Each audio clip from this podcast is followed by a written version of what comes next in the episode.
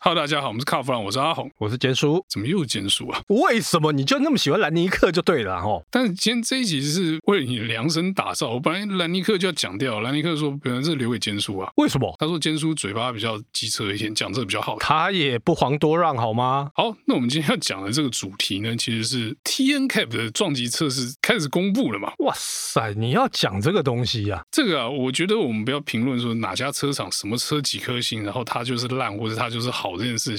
我觉得我们可以来看一下这个乡民的反应，我觉得这点还挺有趣的。 OK，我们先从五颗星也开始看好了。Rafa 五颗星，你觉得 O 不 OK？ 头塔，嗯嗯、啊我我没什么意见啊呐、但香平就说了，头塔一定是买的， 他说用买的，我倒觉得搞不好是给他一个特规车吧。 所以你到底是哪一种作弊？就是不不管怎么样，头塔就作弊就对了，你是没有是这样说吗？那个应该是说我的反应应该会跟香民比较像。我的印象当中，头塔哪一台车车体结构是 OK 的？ 不要这样讲嘛，哪一台车撞了不会死啊？不是，不是那个，你看看我们这个，我们光看台湾就好，有多少头塔车撞了之后，那个很可怕。好，那我们接下来看下一台啊，上一台 CRV 撞三颗星，说到这个撞三颗星 哦，这个我就有话要讲。我所知道，台湾本田有去跟 VSCC 去反映，我们要大改款，你给我撞这个。对，就是它已经快要停售的车，结果对拿去测就对。，对，然后这个前提是什么？因为呢，Toyota 的有一台车要停产，拿掉，然后结果后来顺位递补，他就补上去。哎，看怎么又跟 Toyota 有关呢、你这样一讲，好像又是头塔错。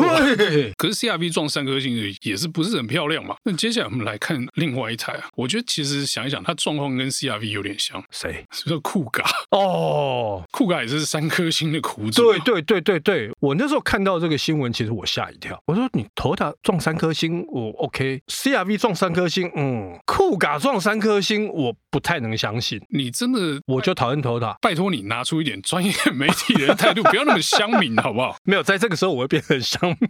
那其实酷咖三颗星是有一些原因的、啊，一方面它那个其实产品是老了啦，它的设计是比较嗯属于比较旧世代的。 所以基本上跟 CRV 是同样的状况。相似啦，酷咖三颗星有一个很大的就是这个儿童安全防护的项目不够啊你说还有那个后座安全带的不够嘛？ ISOFIX 的部分嘛，对不对？ ISOFIX 啦，然后那个什么那些辅助型的，它反而撞击那个大人的部分都没问题嘛， OK，大人、行人、前座那些都没问题，它就是这个配备上面的不足嘛。所以他在被这边被扣分。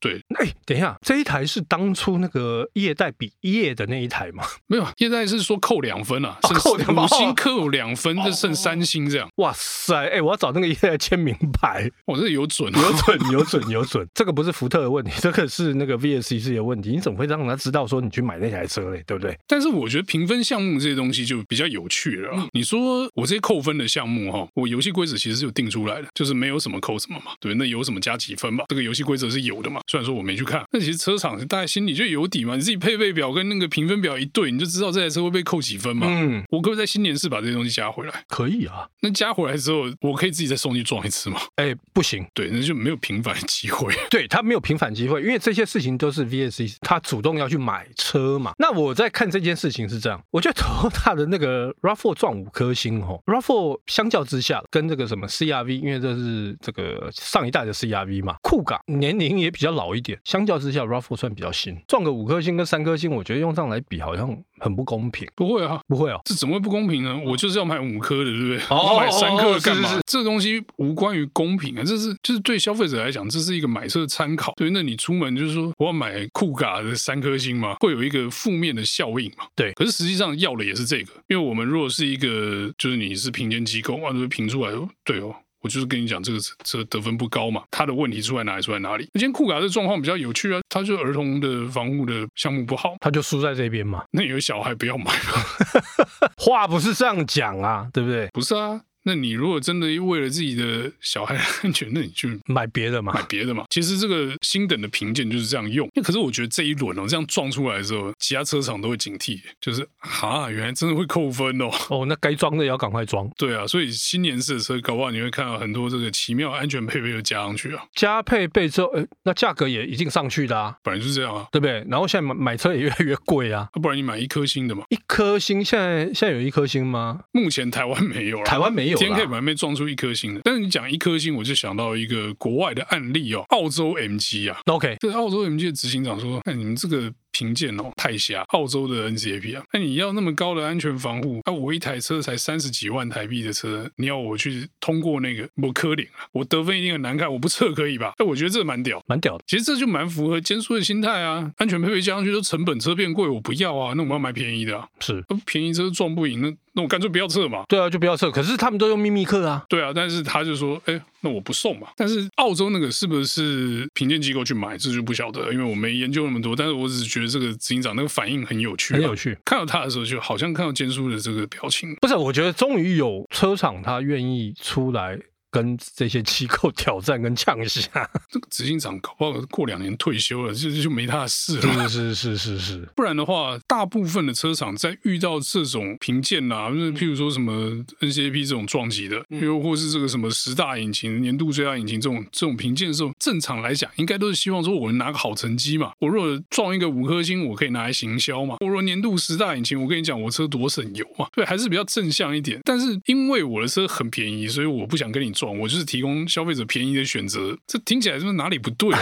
就总觉得怪怪的哈。不过我在观察，以前大家常爱讲说，哎，我撞了五颗星，我这个什么十大引擎，我什么年度风云车，我觉得现在的消费者好像不太买这个账。他买车的时候，他不太不太信到这个。 没有那个十大引擎，台湾有卖的很少。啊，是是是是是，但是你说那种什么年度风云车，什么以以前都会有那种国外什么年度风云车啦，这些的消费者现在不太不太鸟这种东西，他会觉得，啊、我觉得我喜欢就好了，我管你是不是年度风云车，不过通常年度风云车确实可以卖好一点点啦，因为你真的是真材实料嘛，能拿这个不管是哪里的风云车，基本上要有一定程度的表现。哎，但是我觉得年度风云车这个笑话，我们可以拿出来再讲一集，因为通常获得欧洲年度风云车的都卖 不好。哦，这个是一个超级的反例哦。嗯， 但是我看过一个杂志的自嘲啊，它叫做、啊我有看过一个美国杂志的自嘲啊，他们不是很喜欢 Ten Best Car 嘛？哎，对， 下面一行笑啊，Nobody buy，十大最佳汽车但都没人买。 那个很讽刺啊、超讽刺的。然后我看那个车 单，我都快笑出来，还真的是这样。 OK，那可是再回到 NCAP 这个撞击测试的评鉴哦是，我觉得就算他不喜欢这个结果了，但他还是有一定的参考价值啊。所以，与其说你完全不理他吗？你还是买车的时候看一看、想一想吧。对，你就稍微参考一下，其实这个就参考了，不是绝对值啦。没错。好，那我们今天有关这个 T N Cap 的故事呢，就到这边告一段落。谢谢大家收听。谢谢。